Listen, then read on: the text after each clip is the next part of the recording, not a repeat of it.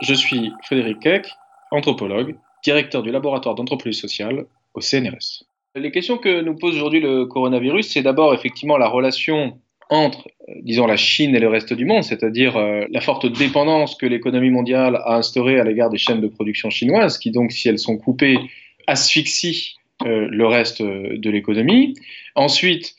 la place qu'a prise euh, la gouvernance euh, chinoise euh, dans les politiques sanitaires de la mondialisation, puisqu'on voit qu'aujourd'hui, une politique de confinement qui a été imposée de façon très brutale en Chine, eh bien, s'impose dans le reste du monde, tout simplement parce qu'il n'y a pas d'autres politiques disponibles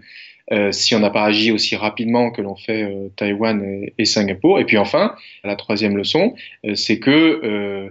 pour répondre aux perturbations écologiques qui causent l'émergence de nouveaux virus, eh bien on voit qu'il faut ralentir euh, l'économie. Euh, cela met fin à, la pollution chimique, industrielle, même sonore. cela permet de retrouver une certaine lenteur. Et donc, ce ralentissement nous est imposé par une crise sanitaire, alors qu'il serait peut-être souhaitable, après cette crise, de décélérer sans forcément y être obligé par un confinement. Dans euh, cet ouvrage à paraître qui s'intitule Les sentinelles des pandémies, je décris comment euh, se sont mises en place des techniques de préparation aux euh, pandémies dans trois territoires que je caractérise comme des sentinelles, au sens où ils se situent aux frontières de la Chine pour anticiper justement ces virus émergents de grippe sur les oiseaux. Et donc ces techniques de préparation, j'argumente qu'elles ne peuvent être comprises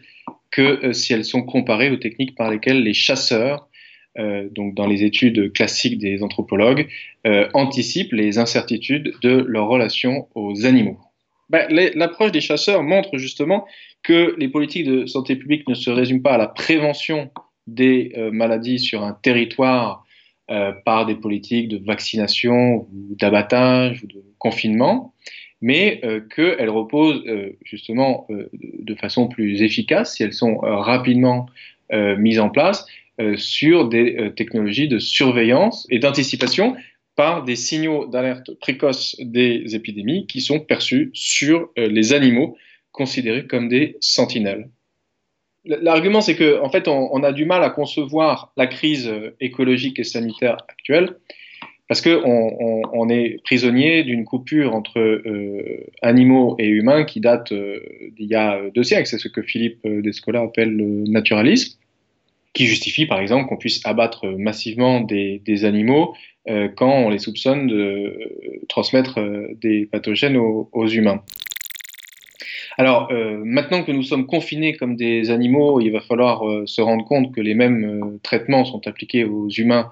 et aux animaux en cas de crise. C'est ce que Philippe Descola appelle l'analogisme, qui est justement euh, plus euh, largement développé en, Asie qu'en Europe. Et puis surtout, il va falloir réapprendre les techniques par lesquelles nous pouvons euh, communiquer avec les animaux pour anticiper les signes de maladies qui nous affectent en commun et qui sont justement des signes réversibles, c'est-à-dire que nous devons prendre le point de vue des animaux sur les maladies qui vont nous euh, affecter à travers les virus euh, ou les pathogènes euh, qui, nous envoient. Et elles sont réversibles parce que nous pouvons toujours soit tuer l'animal qui nous envoie le signe, soit être tué par lui.